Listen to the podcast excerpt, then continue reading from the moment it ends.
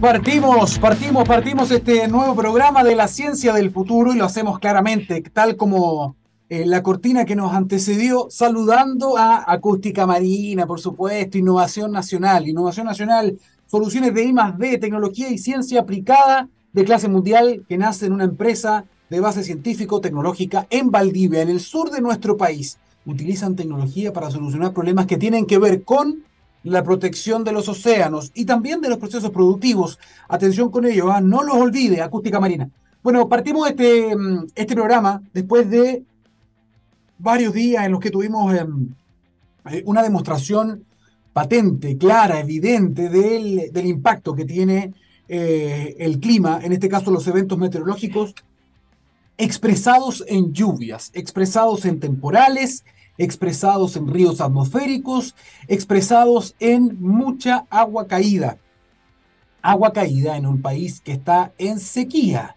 Por lo tanto, los suelos después de las lluvias de junio habían quedado con una capacidad de absorción limitada que se superó ampliamente durante estos últimos días con el sistema frontal que, pudimos percibir ¿no? las semanas pasadas. Eh, y esto desnuda también un problema, un problema importante que tiene que ver con si estamos o no preparados como país para enfrentar los desafíos que presenta el cambio climático.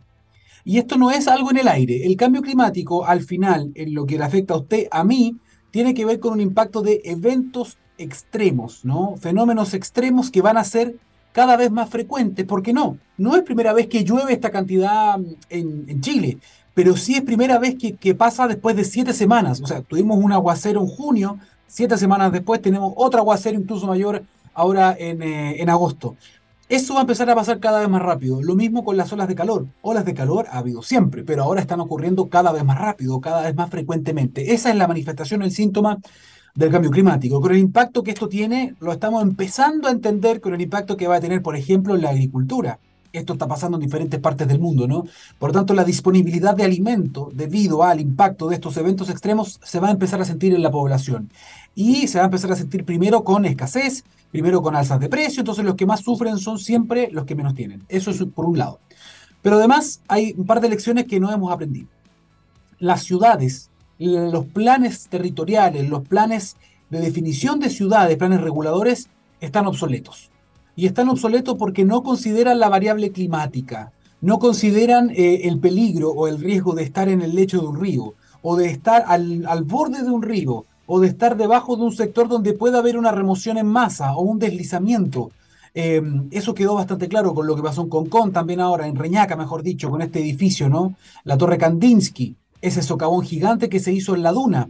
Durante años, un montón de especialistas dijeron, no es bueno construir sobre duna, no es bueno construir sobre arena.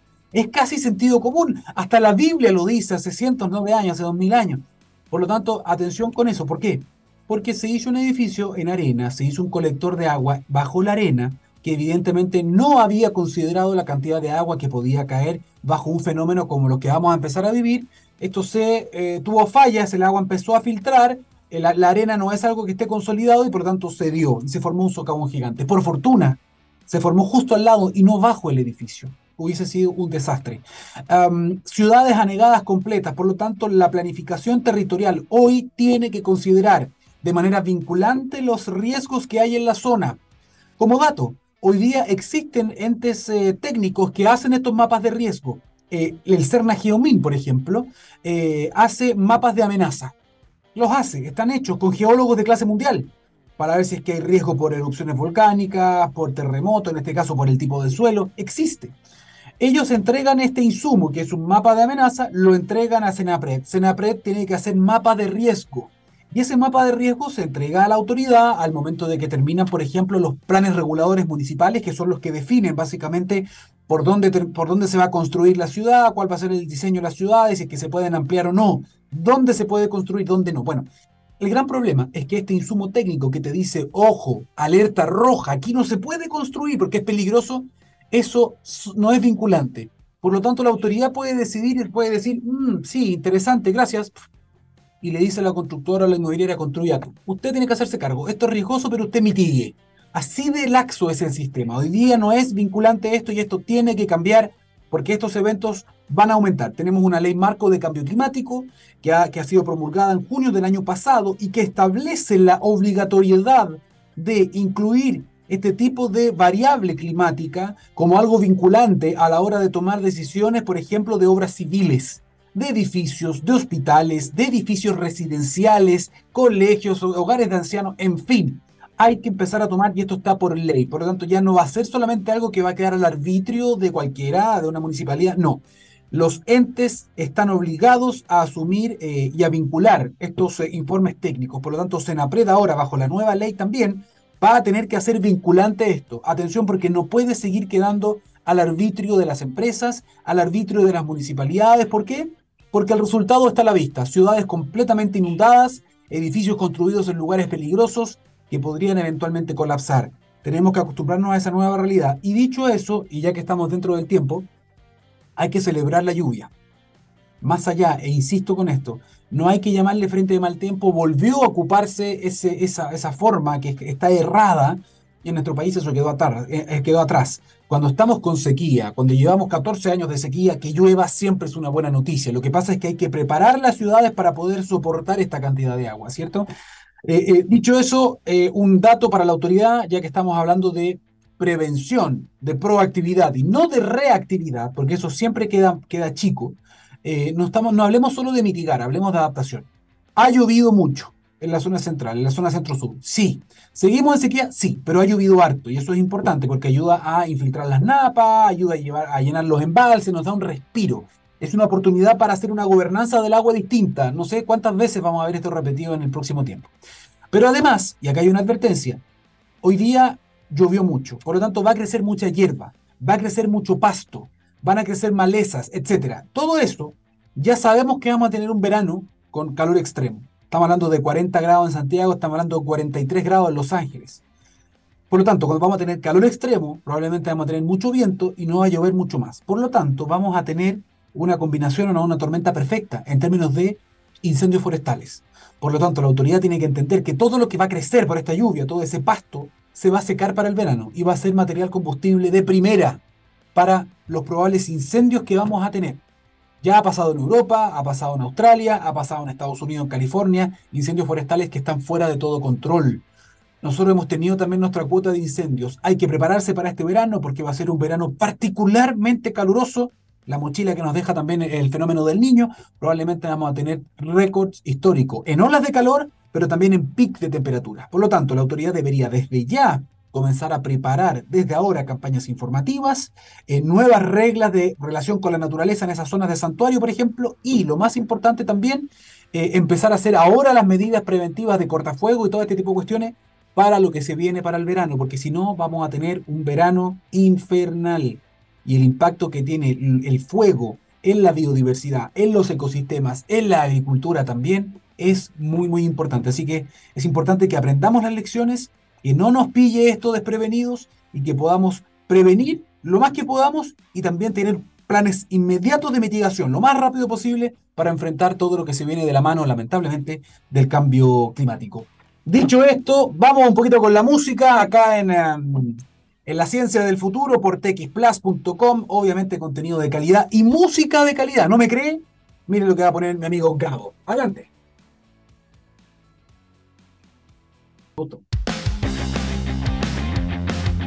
Ya, estamos de vuelta con la ciencia del futuro, quedamos relajados después de esa, de esa canción, querido Gabriela. ¿ah? Estuvo suavecita, suavecita. Oye, eh, ya, estamos de vuelta y vamos a hablar de un tema bien interesante, pero antes eh, hay que recordar que estamos trabajando junto a Acústica Marina. ¿ah? No, no, olviden Acústica Marina, Acústica Marina, una, una compañía que me encanta porque es una, es una compañía que nació con base científico-tecnológica en el sur del país, en Valdivia, están haciendo hidrófono, están trabajando con inteligencia artificial, están escuchando lo que pasa bajo el mar, están haciendo corredores seguros para las ballenas, un montón de soluciones que tienen que ver con, em, con tecnología, con sensores, con inteligencia artificial, es de clase mundial. Eh, Acústica Marina nos está acompañando acá en la ciencia del futuro.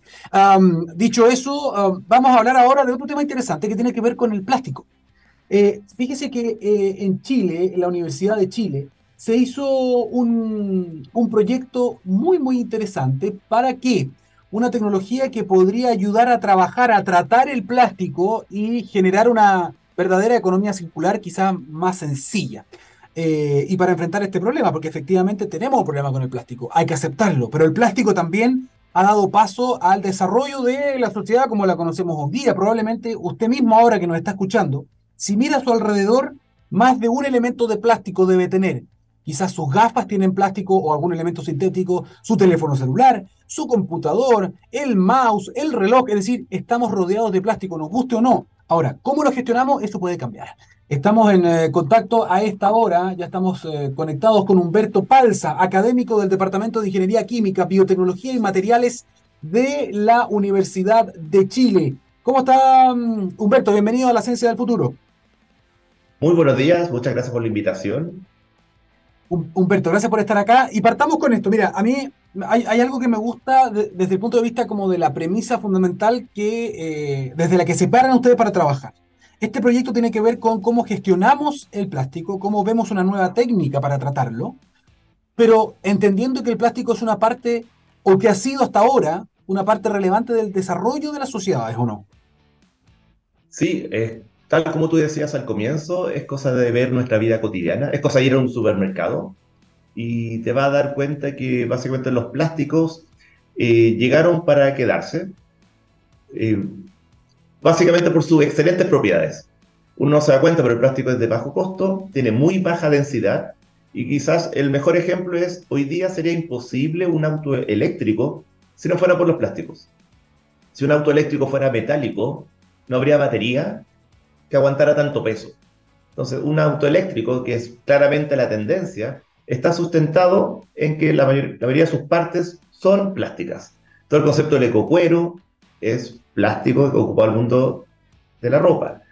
Desde el punto de vista del packaging, de los envases y embalaje, piensa que antiguamente como uno tomaba leche, básicamente llegaba un señor con un jarro metálico y repartía casa a casa. Hoy en día en ciudades de más de un millón de habitantes es imposible el tema alimenticio sin un buen packaging. Y eso mayoritariamente es plástico. Entonces así hay muchos ejemplos que demuestran que el plástico eh, ha llegado para quedarse porque de alguna manera soluciona muchos problemas de la sociedad actual. En el siglo XIX era perfectamente entendible un mundo sin plástico. Hoy en el siglo XXI claramente es un mundo que depende mucho del plástico y que básicamente tiene problemas, no hay ninguna duda. El plástico se define como el primer material sintético en la historia de la humanidad. Es decir, un material que se hizo en un reactor, químicamente hablando. Por lo tanto, eh, la naturaleza, el ecosistema natural, no estuvo preparado para su degradación. No hay microorganismos que se hayan adaptado para comerlos, por decirlo así. Entonces hay un problema de gestión, hay un problema de residuos que hay que solucionar y el proyecto de la Universidad de Chile quiere contribuir a este, a este gran problema. Está el tema de los microplásticos, la isla de plástico, que no hay dudas en torno a eso. Pero nuestra aproximación es que eh, hay que recircular estos plásticos, hay que evitar que lleguen al mar y eso pasa por una muy buena gestión y esa buena gestión a su vez pasa por el desarrollo de tecnologías que valoricen el plástico. Vamos a volver a eso. ¿ah? Te voy a preguntar por lo que están desarrollando por esta nueva técnica y para qué es y qué tipo de plásticos pueden tratar. Lo voy a preguntar. Pero antes, solamente un dato. Es tan relevante en el fondo y es tan cierto lo que estás diciendo, más allá de que nos guste o no nos guste en términos de discurso, de que el plástico es necesario y lo sigue siendo al día de hoy, que a pesar de todas las campañas, a pesar de todo el conocimiento que tenemos hoy del impacto negativo que tiene el plástico, estaba viendo una cifra y hoy día se sigue produciendo más plástico virgen. O sea, este año se ha producido más plástico virgen que el año pasado, a pesar de que hay mucha, mucho más conocimiento respecto de esto. Por lo tanto, esto te demuestra que esto no va a parar. Entonces, la solución tiene que ir por otro lado. Podemos inventar soluciones basadas en la naturaleza, sí, biomateriales, perfecto. Eso puede ayudar a disminuir un poco el consumo, pero va a seguir siendo necesaria una nueva técnica. Y ahí es donde entran ustedes, ¿no? Exactamente. Eh, en concordancia con lo que tú dices, no hay ninguna proyección, ninguna que indique que el consumo de plástico vaya a bajar. Al contrario, va a seguir aumentando. Se adecua al sistema, ya se va reemplazando un plástico por el otro. Por ejemplo, el PVC está estancado su producción y hay otros plásticos que son más amigables que tienden a aumentar. Pero insisto, ninguna proyección dice que esto vaya a disminuir y la proyección es en torno a un 6-8% anual. Básicamente porque la población crece, la sociedad en su conjunto se ha dado cuenta que si yo reemplazo un metal o un cerámico, un vidrio, por ejemplo, por plástico, siempre es mejor idea. Entonces, al final, en lo global hay una tendencia a, su, aumentar su producción. el número es 350.000 kilotoneladas al año, eso creciendo un 6 o un 8% al año. Entonces, claramente hay que buscar estrategias de valorización de circular. Oye, perdona la duda, una kilotonelada, ¿qué, ¿qué significa una kilotonelada? O sea, tú puedes decir mil toneladas o cien toneladas, ¿cuánto es una kilotonelada? Sea, un millón de kilos. Una kilotonelada es un millón de kilos. Ya, perfecto. Ya, dejémosla ahí nomás, porque los números son gigantescos. Sí, no sé que uno se da cuenta, por ejemplo, piensa en las tuberías de plástico, piensa en todos los, los potes de plástico, eh, es todo muy grande. El, el mundo plástico es extraordinariamente gigante. Entonces, hay un, hay un gran consumo, yo digo que es un sobreconsumo, hay que disminuir el consumo, hay que racionalizar el consumo y sobre todo hay que racionalizar la gestión. Perfecto, eso es relevante ya. Mira, la Chile, y tú estás trabajando en este equipo, y esto es bien interesante porque han desarrollado una, están utilizando una tecnología nueva. Eh, tengo el nombre acá, pero no lo quiero decir mal, así que dale tú y explícanos un poquito cómo funciona. A ver, es un proyecto que trata de unir el problema de dos plásticos relevantes. Primero, las botellas PET, que es lo que todo el mundo conoce, que son las botellas de agua, de, bebidas. También son los, los clams. Tú cuando vas a comprar uva o vas a comprar una torta, este plástico transparente que protege la uva o la torta son clams y esos también son de PET. Entonces, queremos solucionar ese problema en cuanto a valorización. Y hay otro plástico que no es tan conocido que es el poliestireno perdón la química, pero es poliestireno. ¿En qué se ocupa? Pote yogur, las casatas, el plumavit eh, de poliestireno. Entonces lo que queremos es atacar la valorización de estos dos plásticos y por un método que se llama reciclaje químico. Voy a explicar lo que es reciclaje químico. El reciclaje mecánico es lo que todo el mundo piensa. Si yo tengo PET, el plástico PET, lo caliento, lo proceso y el producto del cual viene este plástico reciclado sigue siendo PET. Entonces no lo cambio. Básicamente es el mismo material que lo transformo en otro producto del mismo material. Hay, plantas que hacen eso hoy día, de hecho, sí, perfecto. Hay muchas plantas y es la técnica de reciclaje más común y quizás más eficiente. Ahora, el reciclaje químico es similar, pero yo transformo molecularmente el plástico. Por ejemplo, el PET, que es polietilenglicolato, da lo mismo, pero yo lo disuelvo y lo desarmo. Los polímeros tienen una característica, son moléculas extremadamente grandes. Es como si yo tuviera un gran monstruo, una construcción de Lego. ¿Qué es lo que hace el reciclaje químico? Desarma esta estructura y vuelve al ladrillo original, a tu pieza de Lego. Entonces imagínate que tengo una pieza ya armada en Lego, la desarmo, y como ahora tengo su unidad fundamental, puedo volver a construir otra molécula. Y eso es reciclaje químico y tiene una ventaja que cuando no se puede hacer reciclaje mecánico, yo voy al reciclaje químico, porque es más complejo, eh, tiene costos mayores, pero a su vez el producto que yo genero es de mejor calidad, por así decirlo, y de mayor precio de venta. Porque yo al, al PET lo transformo en algo de mayor valor. Entonces la tecnología de nosotros es desarmar molecularmente el poliestireno, estos potes de yogur, desarmar los clamps de PET o las botellas de PET, ¿Y en qué lo transformo? Una vez que yo lo desarmo, y nuestra apuesta es transformarlo en fibras de vidrio, en resinas de poliéster que te sirva para fibra de vidrio.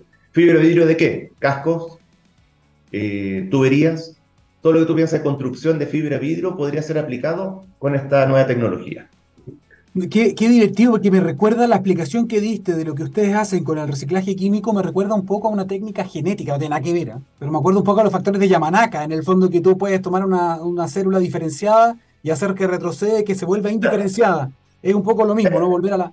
Por ejemplo, es como ir para atrás desde el punto de vista químico a la unidad fundamental y una vez que yo vuelvo atrás puedo construir muchas cosas. Perfecto, ya. Esa es la técnica. Y eso se llama eh, eh, pirolisis catalítica, ¿no? ¿no? ¿Cómo era?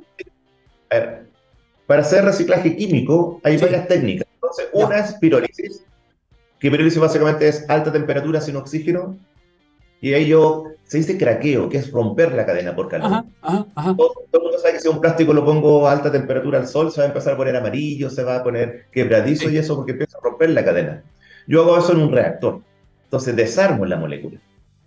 La otra técnica se llama glicólisis, que es una disolución eh, con etilenglicol. Entonces, esas dos técnicas, pirólisis y eh, etilenglicol, glicólisis, me, me, permite desarmar la molécula y producir esta fibra vidrio. Perfecto. Ahora, ustedes ya desarrollaron esto, entiendo, en dos años, estuvieron trabajando con esta técnica eh, y lograron desarmar esto y generar un nuevo material, se podría decir, ¿no? En laboratorio. ¿Cuál es el futuro de esta técnica? Porque esto lo hicieron ustedes en laboratorio eh, y me imagino que ahora, ¿qué es lo que viene con esto? Es decir, ¿esto se puede llevar al mundo real y lo otro? ¿Esto se había hecho ya en Chile? Creo que no.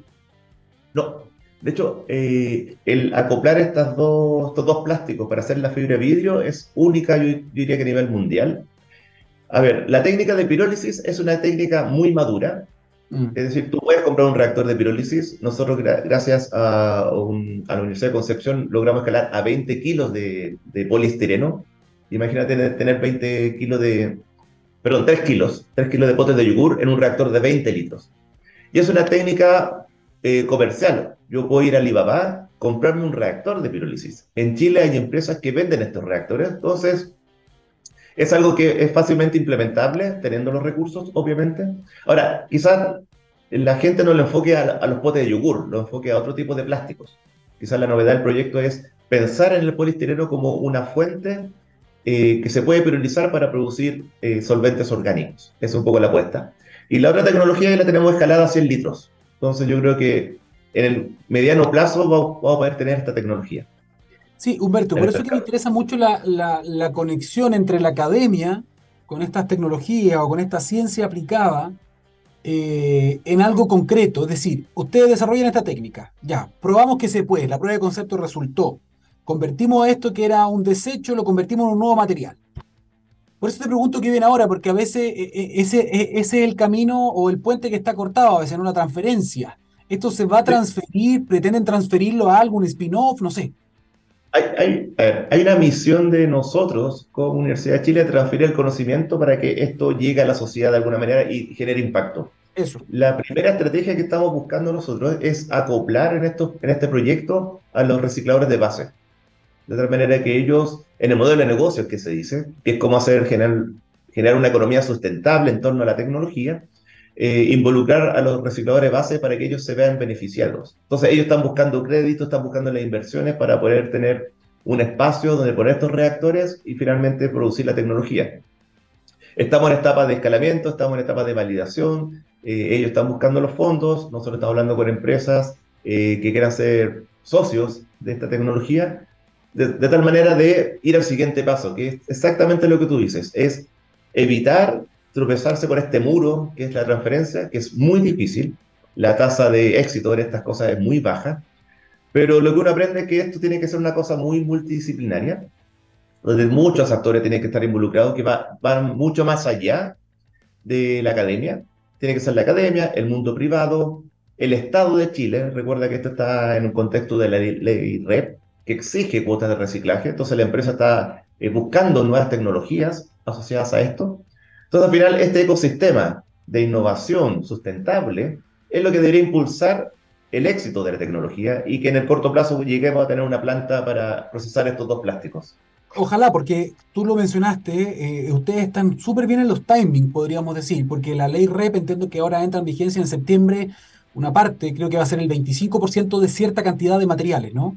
Eh, y la verdad es que hoy yo creo que las empresas también están preocupadas porque ellos mismos como productores o distribuidores van a tener que hacerse cargo de los materiales una vez que dejen de ser ocupados. Y yo no sé si hoy día tenemos la cantidad, el ecosistema armado para poder tratar esto. Por lo tanto, este tipo de tecnologías, ¿cuándo tú crees que podríamos ver algo?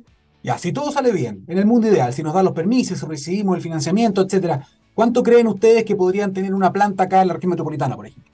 Mínimo dos años.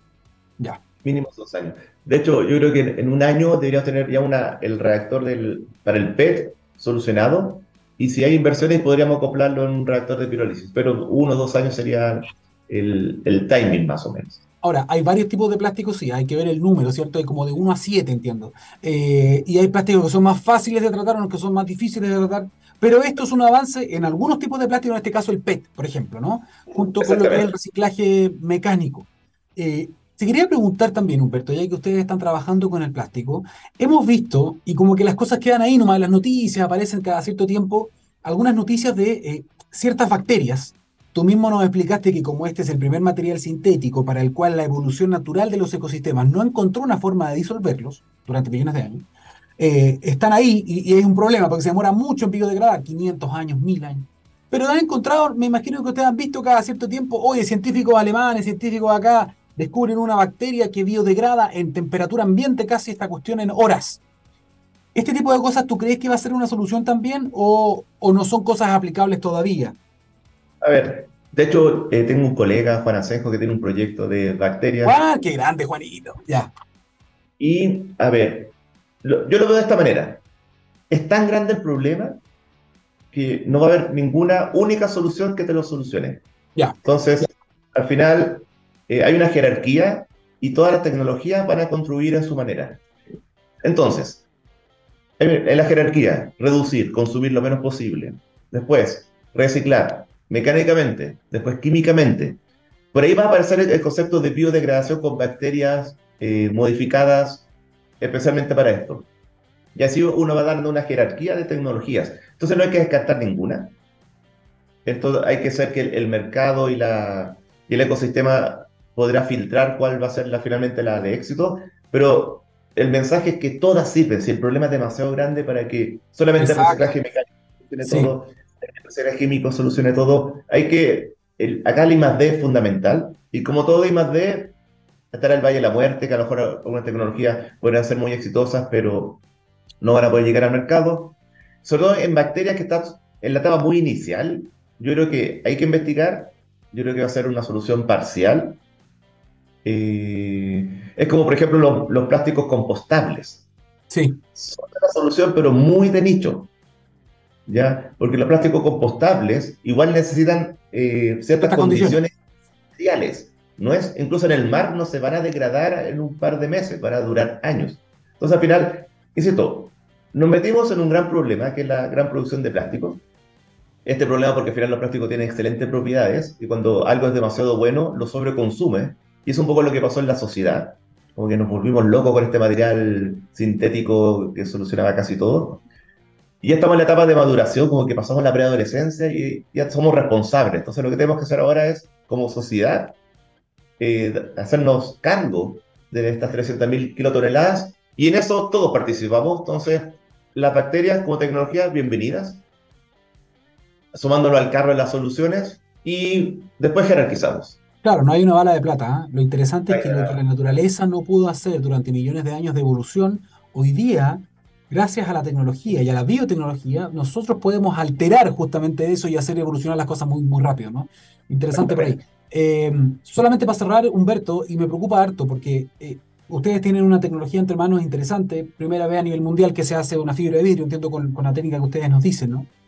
y teniendo algo tan importante, chocamos de nuevo con el tema transferencia. Es decir, tú mismo me acabas de decir que la transferencia es un gran muro y esto pasa a nivel de academia en todas las regiones de Chile.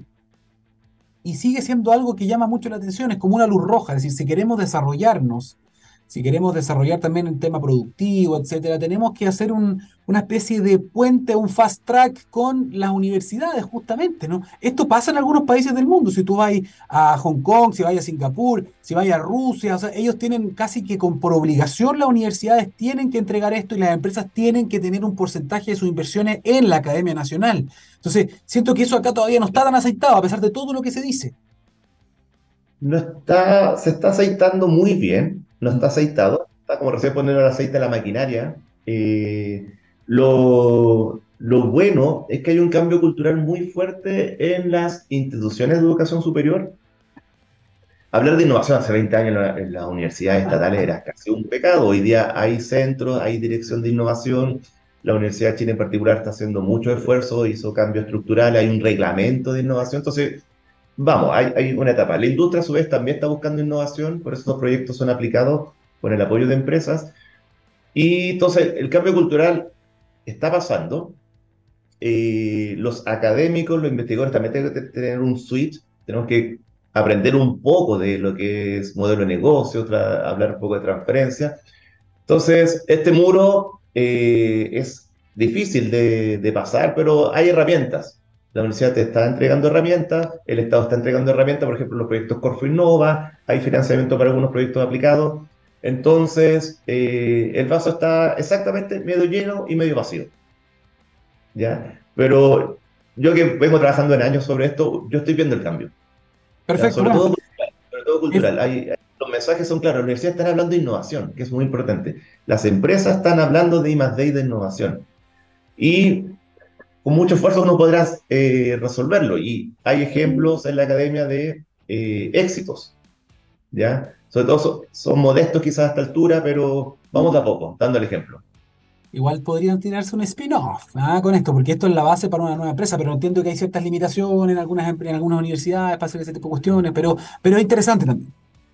Sí, hay que, hay que buscar el mejor modelo. Y, y, lo otro que uno aprende es que lo que tú hablas, el spin-off, la transferencia, claramente lo tiene que hacer eh, no nosotros, que somos los ratones laboratorio, que trabajamos, tiene que ser gente experta que entienda los conceptos y que ayude a la transferencia y sobre todo a, a decidir cuál es la mejor estrategia de transferencia para que el proyecto sea viable y sustentable, no solamente en el ecosistema, sino económicamente sustentable, para que dure años y beneficie e impacte al país. Perfecto. Humberto Palza, académico del Departamento de Ingeniería Química, Biotecnología y Materiales de la Universidad de Chile. ¿ah? Muchas gracias por estar hoy día con la Ciencia del Futuro. Que esté muy bien. Muchas gracias. Chao, chao. Hasta luego. Bien, y junto mm, a, a, Humberto, que nos estaba contando esto muy interesante, ¿eh? tecnología, ciencia aplicada también en nuestro país, única en este caso en el mundo, nos estaba comentando. Vamos a hacer una pequeña pausa, vamos a relajar un poquito con música de nuevo y estamos de vuelta con más La Ciencia del Futuro. Estamos de vuelta en La Ciencia del Futuro em, y queremos hablar algo que esperemos no se convierta en una verdadera amenaza para el futuro cercano acá en Chile. ¿eh? Estamos hablando de un hongo, un hongo brasileño que se ha detectado en nuestro país y además eh, un hongo que afecta principalmente a los gatos, a los felinos. Pero que, si no me equivoco, aquí me van a corregir después, ¿ah? pero entiendo que se ha confirmado en Chile un contagio en una persona, en una persona también en, nuestro país. Para hablar un poquito de esta, de esta nueva amenaza, eh, estamos en contacto con el doctor Patricio Godoy, él es académico y director del Instituto de Microbiología Clínica de la Universidad Austral de Chile, así que asumo que está directamente desde el sur de nuestro país, desde Valdivia, ¿no? Eh, Patricio Godoy, adelante por favor, ¿cómo está? Muy bien, así es, estamos aquí de la Universidad Austral de Chile. Desde también, eh, bueno, soy el director del Instituto de Microbiología y también director de Australomics, el laboratorio que ha hecho el diagnóstico de todas estas instituciones públicas. Perfecto. Gracias por estar con nosotros, la persona indicada. déjeme decir, y esto a nota personal, la Universidad Austral está haciendo grandes investigaciones. ¿ah? Últimamente me he enterado de muchas cosas, he conversado con muchos sus académicos, así que tienen, tienen gente de muy buen nivel. Así que felicitaciones por la, por la pega. Em, muchas gracias. Dicho eso, vamos rápidamente con esto. Tenemos una nueva, entre comillas, amenaza. Estamos hablando de un hongo que se llama Sporothrix brasilensis, brasiliensis. ¿Esto es algo nuevo? ¿Es algo desconocido? ¿O ustedes ya lo tenían ahí en el radar? No, nosotros lo teníamos en el radar ya. Este es un hongo que se encuentra en el medio ambiente. Y es un hongo que es un hongo dimórfico. ¿Qué quiere decir que sea dimórfico? Que tiene dos formas. A temperatura ambiente tiene una forma filamentosa, que es muy parecido así como una telaraña. Es muy parecido a los hongos esos que crecen en las naranjas o en los limones que encontramos en el refrigerador cuando se nos olvida. Y tiene esos colores. Pero a 37 grados Celsius, que es nuestra temperatura corporal, este hongo se transforma en una levadura. Entonces, por eso que en el ambiente es filamentoso y dentro de nosotros es levaduriforme. Ahora, este hongo eh, lo conocemos hace mucho tiempo. Eh, y en Brasil tenemos una epidemia provocada por este hongo principalmente en gatos. Pero también se pueden infectar tanto perros como ratones. Y también lo hemos encontrado en otros animales como armadillos. ¿ya? ¿Y qué causa esto en los animales? En los animales produce enfermedades bastante complicadas. Eh, produce lesiones de piel y de mucosas. En general, los gatos, tanto los gatos como los perros, pueden presentar lesiones en su pelaje, como si estuviera el pelaje siempre mojado.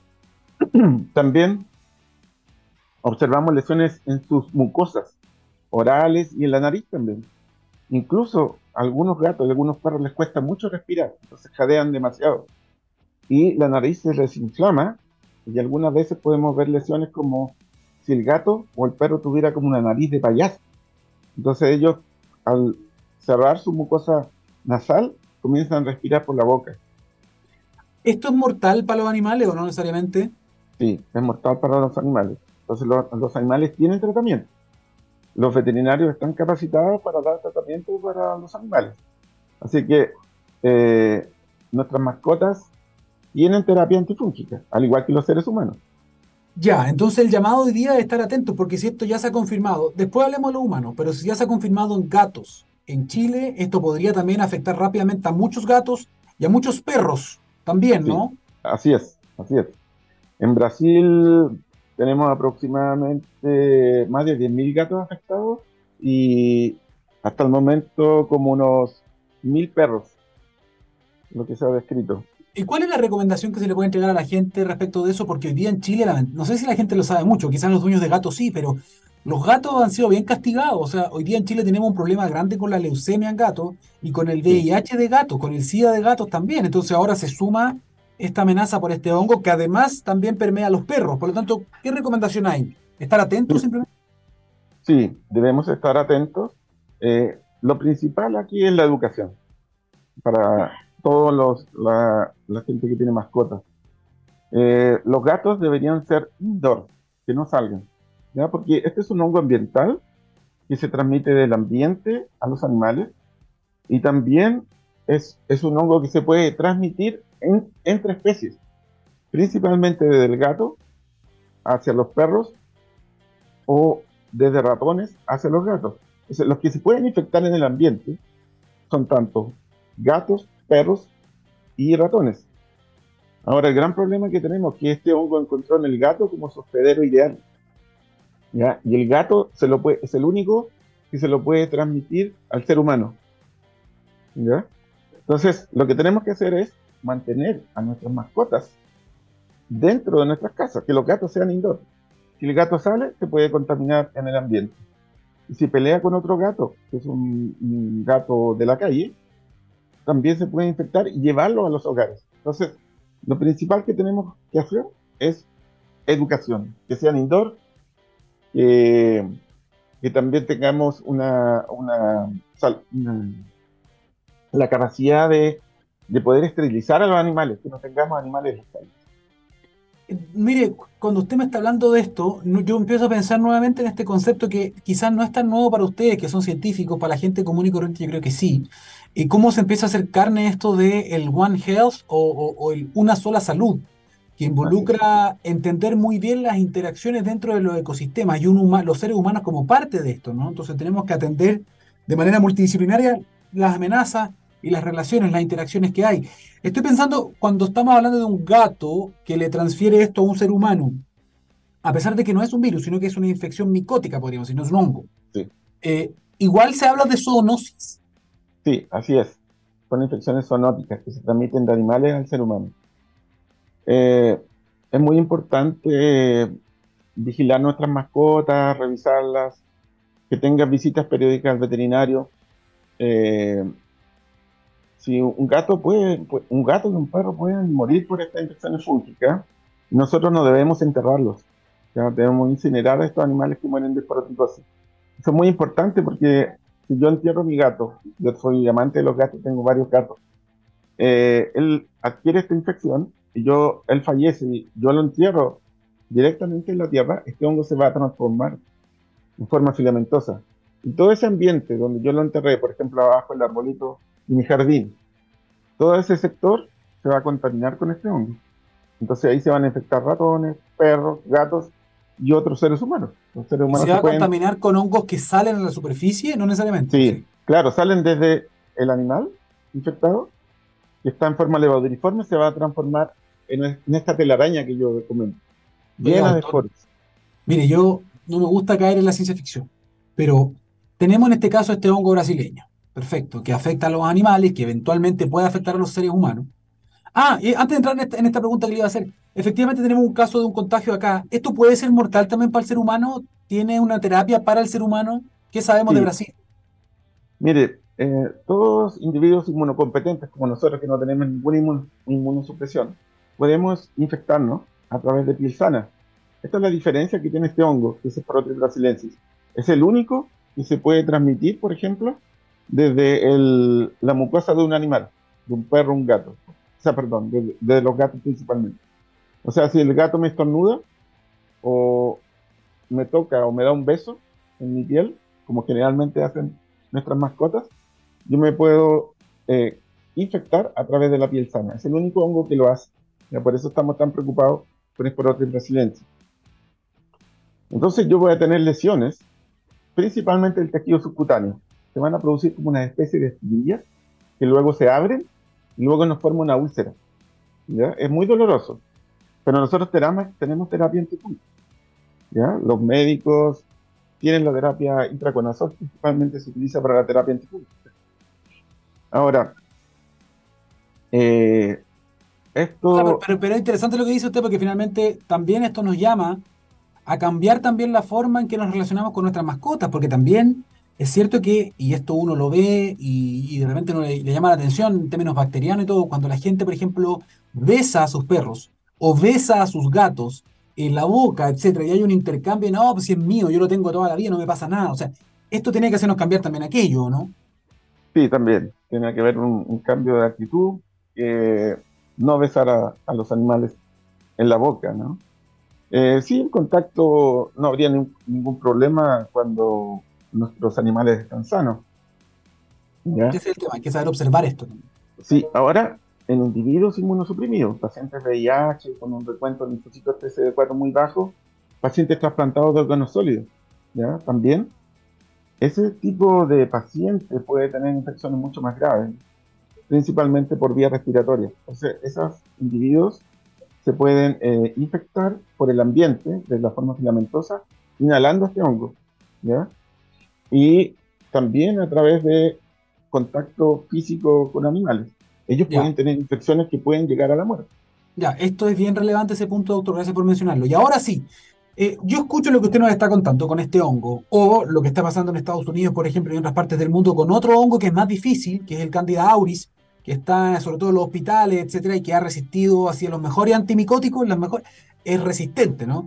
Em, pero me llama la atención lo siguiente, porque de alguna manera la ficción se empieza a hacer, entre comillas, realidad. No sé si usted es bueno para las series, pero hay una serie donde está el famoso Pedro Pascal chileno, ¿no? que se, llamaba, se llama The Last of Us, los últimos de nosotros, estos futuros distópicos, ¿no? de fin de mundo, etcétera, apocalíptico, donde gran parte de la población mundial había sido diezmada por un hongo.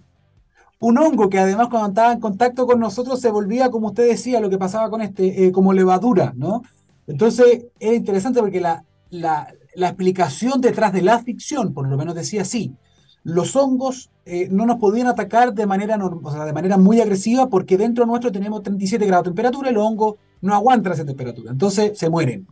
Sin embargo, a raíz del cambio climático, a raíz del aumento progresivo de las temperaturas, con los años, los hongos, como una especie además que son fundamentales para la vida, eh, se adaptaron.